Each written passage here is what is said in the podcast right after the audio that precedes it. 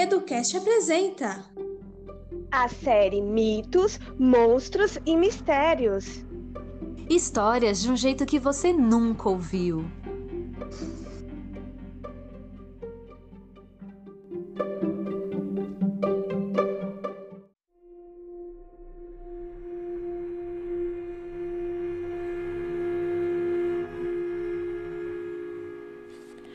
Oi, pessoal.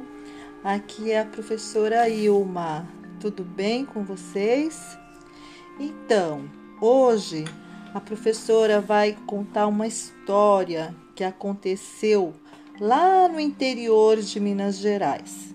Então eu quero que prestem muita atenção, fiquem bem quietinhos, porque é uma história de terror, assustadora.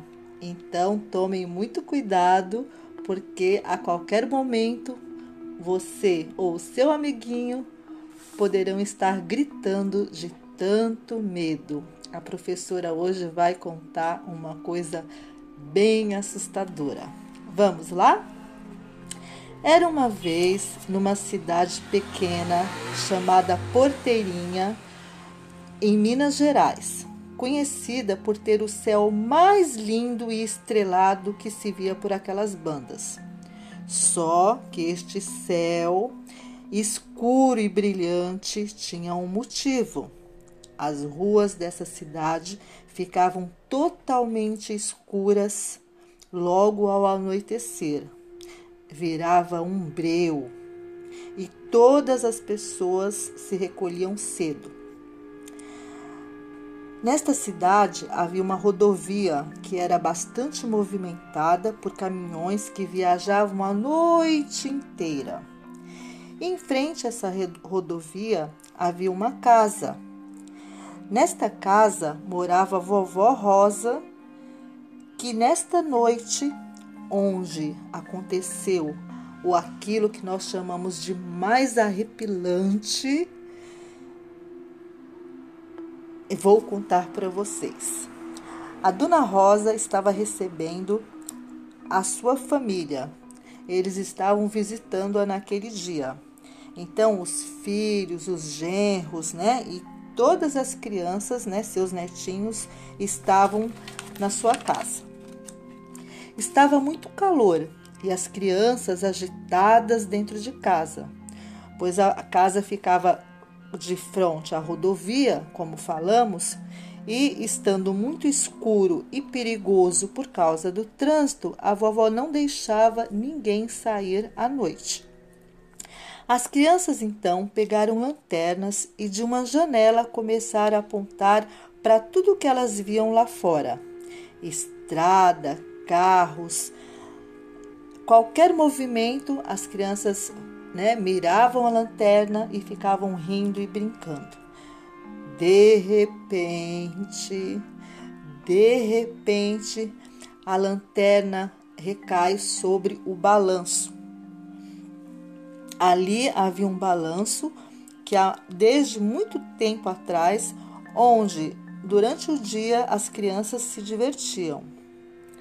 De repente, ao apontar a lanterna para o balanço, não, não, não, não é possível. Peraí. Eles viram que este balanço estava se movimentando sozinho. Para lá e para cá, para lá e para cá, como se alguém estivesse empurrando. Ficaram assustados e começaram a gritar, fazendo algazarras: Mamãe, papai, titio, vovô, o balanço está se movimentando sozinho. A vovó veio e disse se tratar do vento, que não tinha ninguém ali. Neste interim, a conversa entre os adultos fluíam e falavam sobre uma criança que tinha o costume de se balançar ali, mas que uma noite qualquer havia corrido até a rodovia e havia sido atropelado, morrendo no local. As crianças, ouvindo aquilo, ficaram totalmente assustadas. De repente, as crianças começaram a berrar desesperadamente novamente, pois agora no balanço viam um homem a balançar para lá e para cá, para lá e para cá.